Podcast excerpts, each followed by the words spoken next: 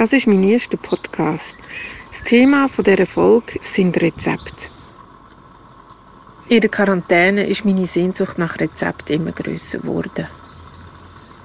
Ich habe gemerkt, dass es nicht nur mir so geht, sondern vielen anderen auch. Ich habe Menschen, die ich kenne, gefragt, was ihnen Rezept bedeutet und sie haben mir Sprachnachrichten zurückgeschickt. Mischung und Sounddesign ist von Benny Mosele, Perkussion ist von Lorenz Haas und zwar nur mit Küchenutensilien. Löffel, Pfanne und alles, was man in einer Küche so findet.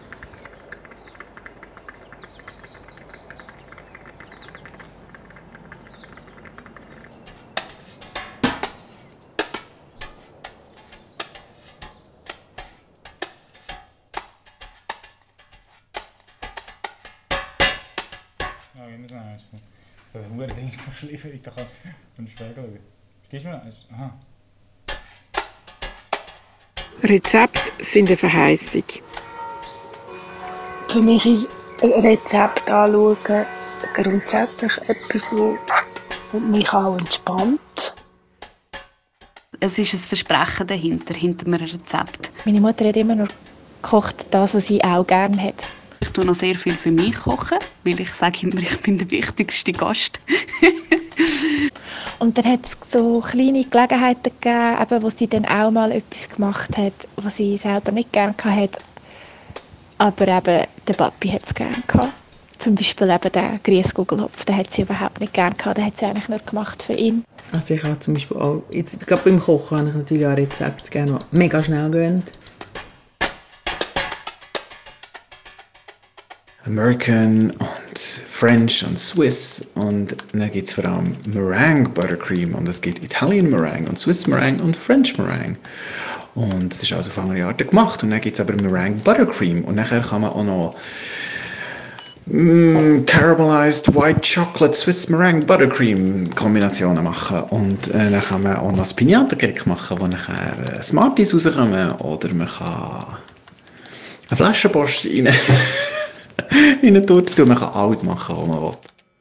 Today, I'm going to show you guys how to make a rainbow cake. That's right, it's time, people. Aujourd'hui, je propose une nouvelle recette de beignets. I hope you brought your appetite because today we are going to cook. Hallo, heute machen wir zusammen eine Poke Bowl. YouTube, YouTube ist meine Mami und sagt mir, wie alles funktioniert. Wie sammle ich jetzt meine Rezepte? Also wie macht das Sinn, dass ich das auch immer wieder finde? Ich habe verschiedene einerseits Ordner auf meinem Kompi, auf dem iPad, auf dem Handy. Und ich wünschte mir aber eigentlich immer, dass ich das in eine gute Papierform, in ein Buch, in eine Sammlung machen könnte. Aber das ist dann wahrscheinlich das Ziel für die nächste Corona-Krise. Ich habe kein Keimrezept. Ich koche maximal nach dem Tiptopf. Und das auch nur auf der Seite 216 folgende für die Verhältnisangaben beim Omelette respektive beim Knöpfli-Teig. Ich muss immer noch nachschauen. Nach all diesen Jahren konnte ich mir nur die Seitenzahl im Tiptopf merken. Nicht aber das Verhältnis von Mehl, Eier, Wasser und Milch. Was mich beschäftigt, ist, warum dass die Mengenangaben von damals heute verdoppelt werden an meinem Mittagstisch. Ist das der Lauf der Zeit?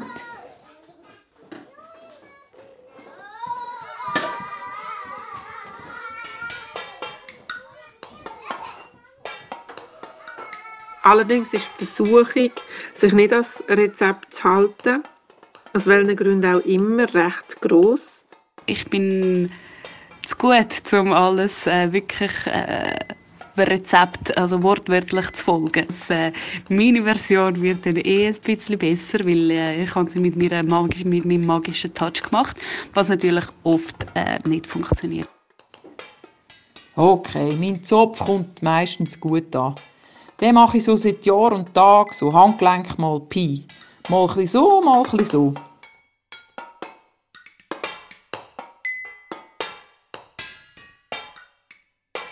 Ganz einfach zu merken, wenn man im Laden ist, ist die Formel 2221. Das heißt 2 Esslöffel Zucker, 2 Deziliter Rahm und 2 Eier. Und 100 Gramm Schoki. 2,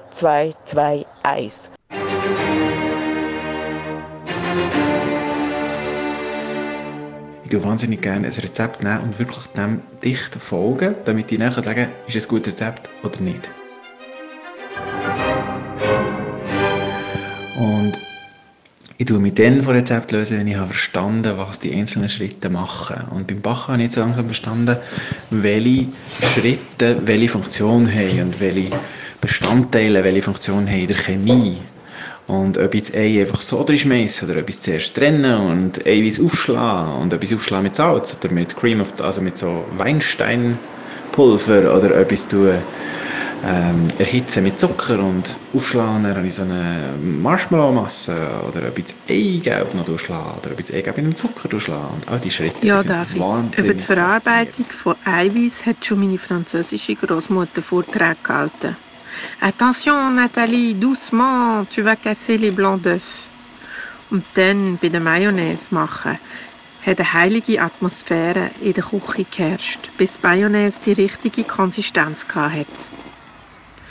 Am Schluss haben wir noch ein Zitronen drin und dann ist es vom dunklen Gel ins Hellgel, fast weiß gewechselt.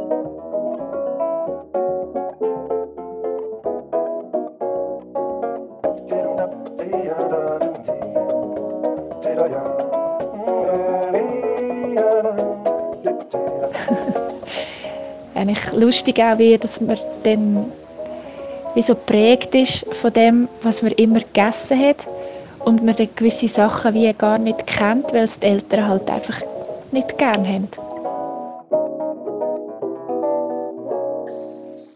erinnert mich auch an meine Mutter, die sehr leidenschaftliche Köchin war und akribisch immer alles aufgeschrieben hat, was sie entdeckt hat. Und also sie hat eine riesige Sammlung von Rezepten gehabt, die sie gehütet hat wie ein Schatz und wirklich nur auserwählte, ganz enge Freunde oder Verwandte ähm, sich austauscht hat über die. Und sonst hat sie die gebraucht, aus auch wirtschaftlich Gründen. Sie hat gekocht für, für den Laden, den sie hatte. Als Kind hat mich das einfach das Beste gedacht. Einfach so. Und dann auch immer so eine kleine Geheimnistuerei, was jetzt genau muss rein tun, dass es eben genau so rauskommt. Es ist eben nicht, nur, nicht einfach nur Cinque Peas, es ist eben noch ein anderes Zeug. So.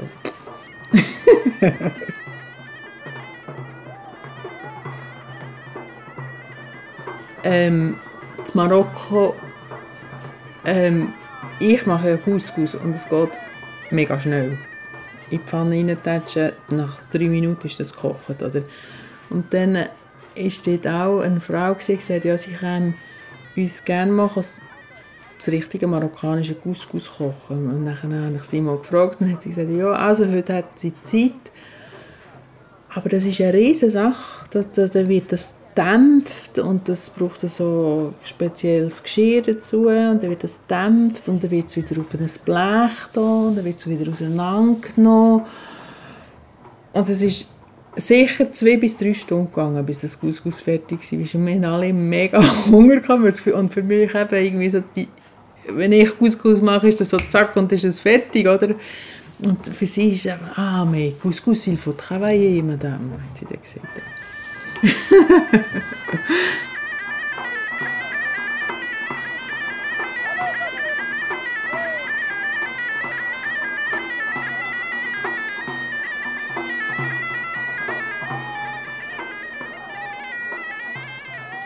Dann, ja, meine Salatsauce, die kommt bei gewissen Leuten auch recht gut an. Nicht aber bei meiner Familie. Die Kinder und der Mann finden sie grässlich. Am hintersten Ende der Salatsauce-Hitparade ist meine. Salatsaucen sind auswärts die besten. Das haben die Salatsaucen so an sich. Das ist eigentlich ein Gesetz. Und ähm, ich bin irgendwie so in der Pubertät und mir war es einfach langweilig. Gewesen. Und meine Langweil habe ich gefüllt, gefüllt mit ähm, Dessert machen. Und das ist eigentlich ziemlich fatal gewesen, weil ich bin ja ziemlich dick gewesen. Aber ich hatte einfach immer irgendwelche Dessert gemacht und das ist eins, wo mir geblieben ist, wo es super Dessert ist jetzt und vielleicht ist auch die Zeit irgendwie nötig gewesen. Und jetzt gibt es gutes Mousse Schokolade. Man braucht für vier Personen zwei Deziliter Rahm, zwei Esslöffel Zucker,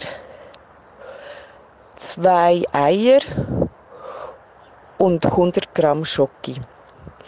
Dann tun wir zuerst die Eier trennen, also das Eigelb und das Eiweiß. Dann tun wir ins Eigelb den Zucker und das Schuh migrieren. Nachher tut man den Rahm schlagen, bis er auch fest ist. Und nachher das Eiweiß noch schlagen, bis er fe bis fest ist. Und den Jockey schmelzen. Und Jockey tun wir dann zuerst in, ins Eigelb mit dem Zucker. Tun wir das verrieren. Nachher tun wir vorsichtig den Rahm drunter mischen und am Schluss noch vorsichtig ähm, den geschlagene das Eiweiß, das geschlagene Eiweiß. Genau. Oh, nachher in den Kühlschrank, bis es hart ist. Mein Rezept ist gar nicht mein Rezept. Ich habe es von jemand anderem, was auch wieder von jemand anderem hat und ich gebe es jetzt dir und du wieder ganz vielen anderen und so lebt das Rezept wie alle guten Rezepte davon, dass sie weitergegeben werden und sich können, ähm, wie sagt man, entwickeln. Und zwar habe ich das im Zeitmagazin gefunden.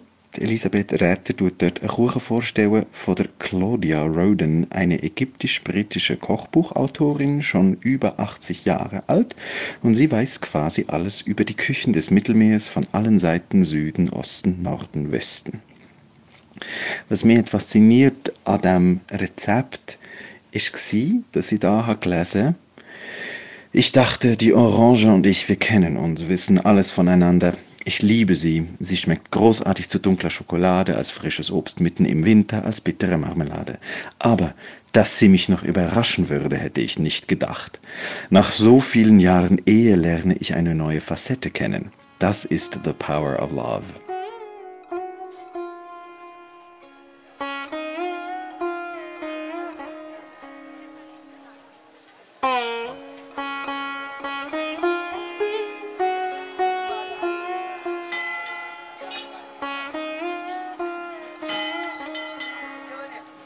Was ich auch habe, ist ein Rezept. Wenn es mir schlecht geht, habe ich ein Rezept, das ich immer koche.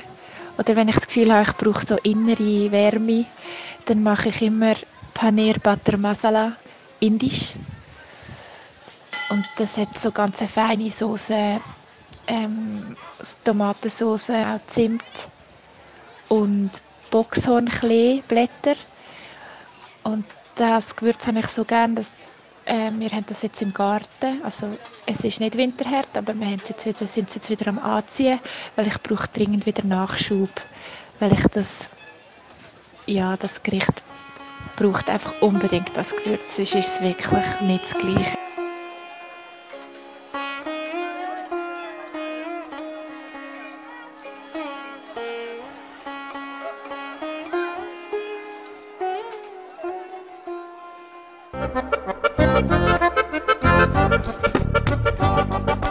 Ciao a tutti e bentornati su Speziata. Oggi vi mostro come preparare in casa una squisita pizza in teglia. Di pizza ce n'è davvero per tutti i gusti. Oggi perciò voglio vedere insieme a te tutti i segreti per preparare questo impasto di base. Am Wochenende wollte ich Pizza machen, was ja eigentlich äh, ziemlich einfach ist. Also es ist jetzt nicht etwas, ähm, ja. Oder vom Panettone, dann, das könnte ich dir auch mal erzählen. Aber das ist jetzt, äh, jetzt bleiben wir bei der aktuellen Situation, wo es eben kein Hefe äh, gibt, bekanntlich. Weil alle sind eben am Backen und Kochen und Machen. Und darum, bevor dass ich bin einkaufen, habe ich dann noch geschaut. Ich habe gesagt, ja, ich habe vielleicht noch ein bisschen ähm, Hefe, wo auf Italienisch äh, Lievito heisst. Und ja, gut, auf jeden Fall habe ich dann Backpulver ähm, gehabt und ich will, ja, und ich habe dann gedacht, das sei das Gleiche wie, äh, also Trockenhefe sei das Gleiche wie Backpulver. Und ich habe dann schnell, ich habe das zwar dann schnell gemerkt, dass es nicht das Gleiche ist, aber ich habe gedacht, ja. Und am Schluss ist es dann, ja, barely, also es war essbar, gewesen, es ist nichts Giftiges drin, aber äh, eine gute Pizza ist ganz etwas anderes. Das heisst, dass ich vielleicht, was ich eigentlich daraus lernen sollte, ist, dass man vielleicht wirklich einfach die Rezepte, wo, ähm, ja, wo vermutlich nicht jemand einfach so improvisiert hat, die sollte man einfach ähm, ja, folgen. Und das ist vielleicht wirklich ähm, etwas, was man fürs eigene Leben könnte, könnte mitnehmen. Einfach, manchmal ist es gut, dass man etwas folgt, so wie es, so wie es steht. E lievito. 15 grammi di lievito di birra fresco. Was ist die schnellste Rezept? Die schnellste Rezept. Also zum Beispiel, das, das hat glaube ich Eva, meine Nachbarin, mal erfunden, die kalte Sommersauce. Das ist einfach Basilikum, Rahm, Käse und irgendwo so ein Likör. Grand Marnier ist glaube ich noch drin. Oder Cherry, ja, weiß nicht mehr genau. Und das einfach schnell zusammenmixen und dann hast du die beste Spaghetti-Sauce.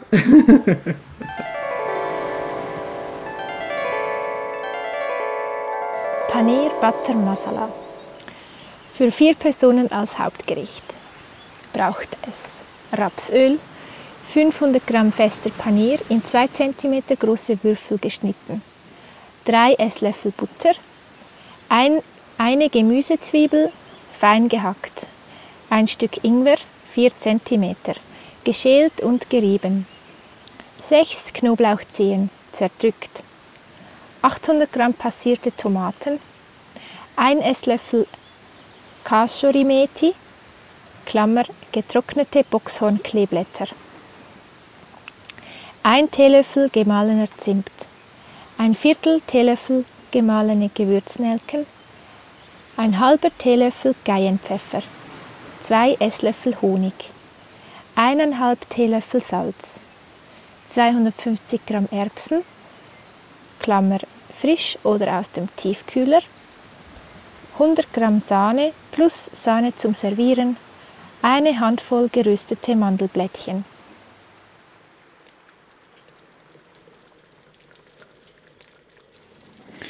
Was ich meine, man kann Orangen im Ganzen in Wasser kochen.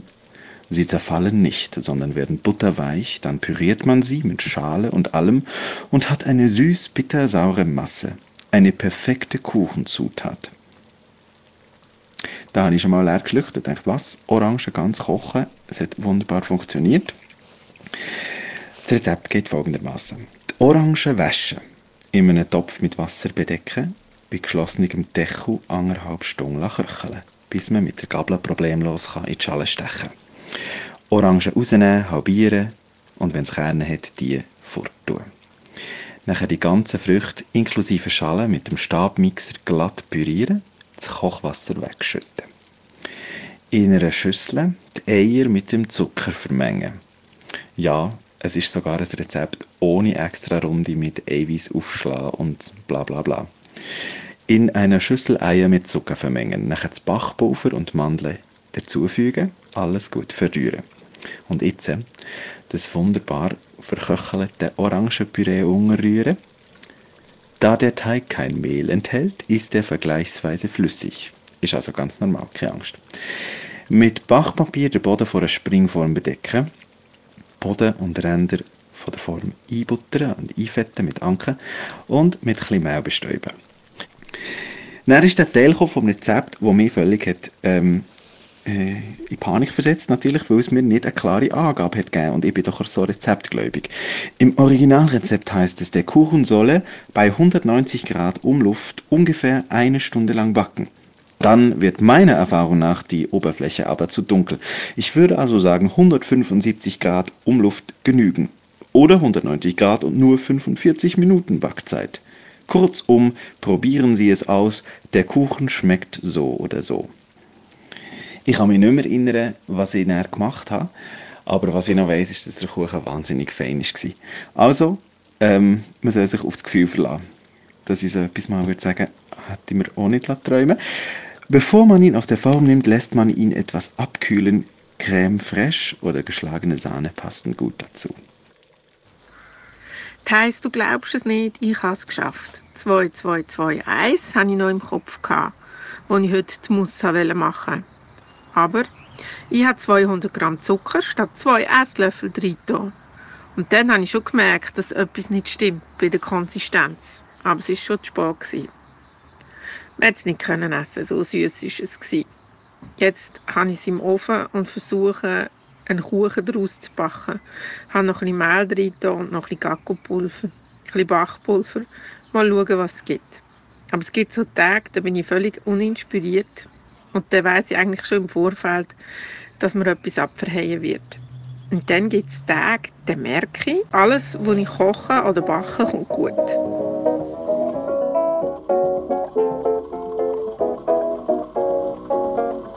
Danke vielmals Nadja, Sarah, David, Thais, Dennis, Stefanie und Andrea.